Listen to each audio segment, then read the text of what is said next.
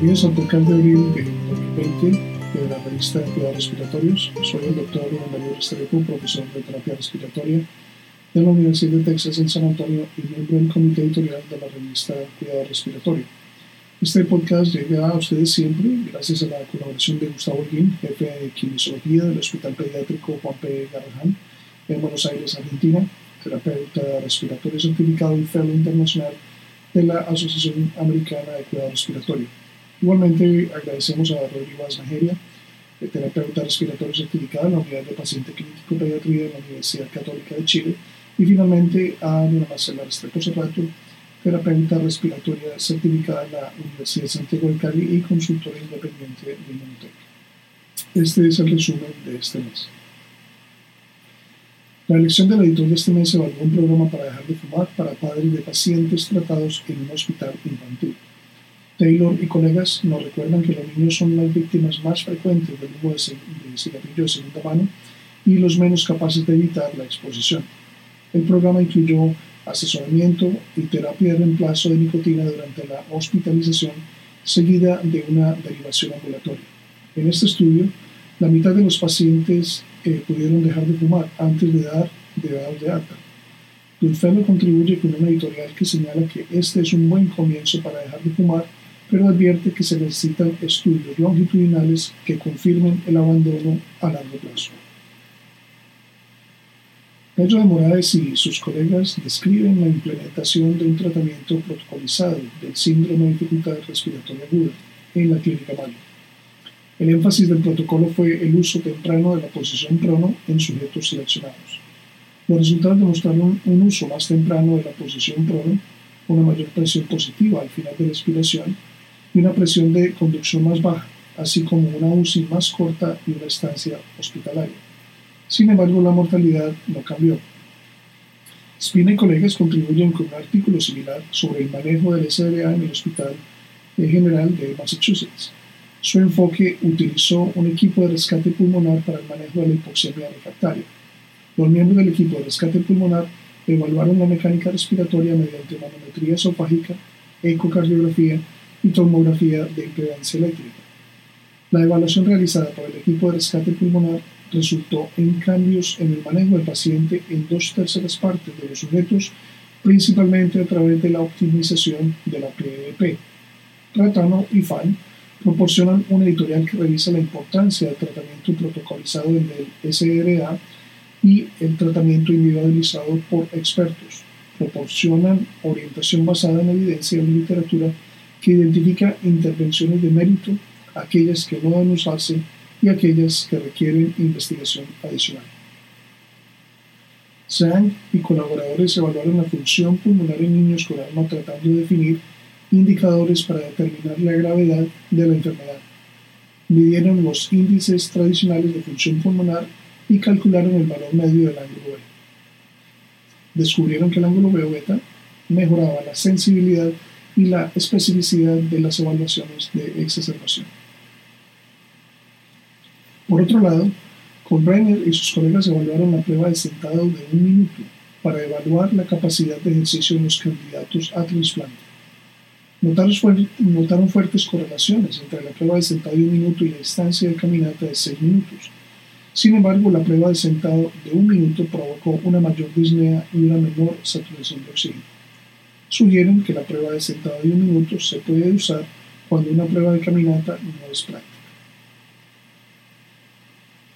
El Behari y otros describen el impacto de una clínica ambulatoria para el tratamiento de la disnea en sujetos con EPOC. Revisaron retrospectivamente 45 sujetos con EPOC y encontraron que las intervenciones reducen la disnea en aproximadamente la mitad de los sujetos es importante destacar que aquellos sujetos con una reducción en la disnea tuvieron menos visitas a la sala de emergencias en comparación con los que no respondieron. En un estudio de adultos con neumonía adquirida en la comunidad, Rice y sus colegas encontraron que caminar medido por el conteo de pasos se redujo en sujetos con fragilidad. Midieron el tiempo de caminar y no caminar usando un monitor de actividad portátil los sujetos con neumonía adquirida en la comunidad pasaron poco tiempo caminando y aquellos con un conteo de pasos diario más alto tuvieron una estadía hospitalaria más corta.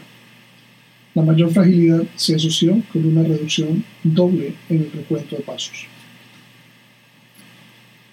Liu y colegas proporcionan una evaluación de los factores que afectan la disposición de los miembros de la familia a considerar los cuidados paliativos en sujetos que requieren ventilación mecánica prolongada en Taiwán.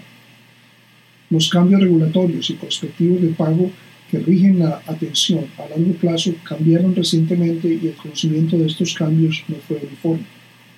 Dos tercios de las familias estaban dispuestas a aceptar los cuidados paliativos. Estos datos confirman la necesidad de que los sujetos expresen sus elecciones de fin de vida y la necesidad de competencia cultural entre los cuidadores. House y otros evaluaron la, la tasa de fracaso de la extubación relacionada con las secreciones y la aspiración de los vías aéreas superiores.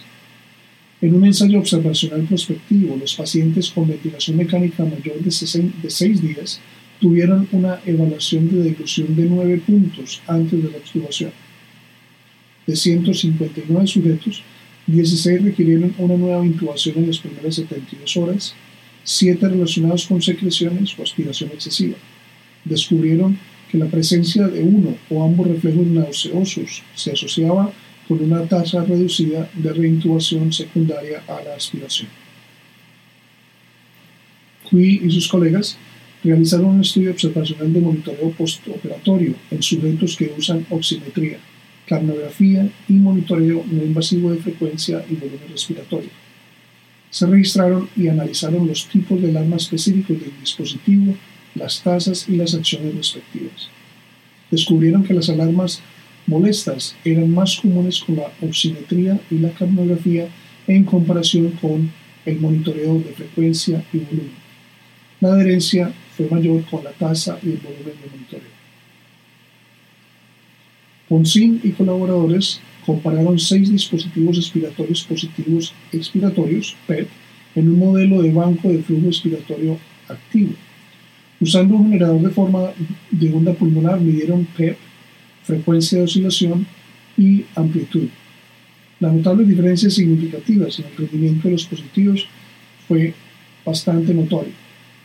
El impacto terapéutico de estos hallazgos requiere pruebas de los pacientes para determinar las características óptimas. Bonnet y otros compararon el nivel de actividad física y la percepción de ejercicio en un grupo de sujetos con fibrosis quística. Los sujetos fueron entrevistados y completaron cuestionarios autoinformados. La mayoría de los sujetos preferían caminar y dos tercios sentían que el ejercicio era importante. Las barreras para el ejercicio incluían falta de energía, autodisciplina y limitaciones de tiempo. Los autores sugieren que comprender las percepciones puede mejorar el entrenamiento de los sujetos con fibrosis quística con respecto al ejercicio. Nakagawa y sus colegas evaluaron los factores de riesgo de debilidad muscular inspiratoria en sujetos con insuficiencia cardíaca. Registraron factores de riesgo para salud, así como la función pulmonar y ecocardiografía. La mitad de los sujetos demostró debilidad muscular inspiratoria, que se asoció con la fracción de eyección del ventrículo izquierdo inferior, antecedentes de tabaquismo y presión arterial sistólica más baja. La capacidad del entrenamiento muscular inspiratorio para remediar la debilidad muscular inspiratoria requiere estudio. Jacobs y otros contribuyen con una revisión invitada sobre la eliminación extracorpórea de dióxido de carbono durante la terapia de reemplazo renal continuo señalan que casi la mitad de los pacientes con SDRA desarrollan insuficiencia renal.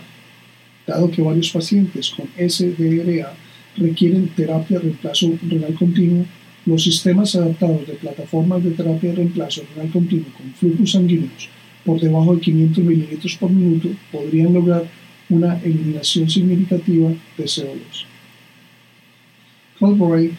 y otros proporcionan una revisión sistemática de ventilación no invasiva sobre la tasa de intubación en la insuficiencia respiratoria de nuevo. Identifican 14 estudios que aportan 750 sujetos, lo que demuestra una tasa de intubación del 39%. Una PEP e más alta se asoció con una tasa de intubación más baja. SexX y colegas aportan una revisión sistemática sobre el entrenamiento de músculos respiratorios en adultos mayores. Una revisión de la literatura identificó siete ensayos con 248 sujetos. Los estudios revelaron una tendencia positiva hacia la efectividad del entrenamiento de músculos respiratorios para mejorar el rendimiento muscular respiratorio en los ancianos. Un periodo de cuatro semanas parece ser un periodo de tiempo mínimo. Lee y colaboradores Chalford y Mireles Cabo de Vila contribuyen con los artículos del año en revisión sobre la cánula nasal de alto flujo y la sincronía del ventilador paciente, respectivamente. Ambos presentan trabajos seminales publicados en los últimos 12 meses. GES ofrece una sección nueva, el Rincón Cochrane. Estos resúmenes destacan los puntos clave de, la de las revisiones sistemáticas Cochrane desarrolladas por el Grupo Cochrane de Rehabilitación. Esta primera característica aborda la pregunta, ¿debería usarse ventilación no invasiva para el tratamiento del edema pulmonar cardiogénico agudo? Cochrane, la, la, sección, esta nueva sección, que es la esquina eh, o el rincón Cochrane, se convertirá en una característica de rutina en el Juno. Los esperamos el próximo mes. Para recibir el contenido tanto de esta edición de la revista como de las pasadas, visite nuestra página web www.rsjournal.com y allí podrá suscribirse para recibir los podcasts de las próximas ediciones.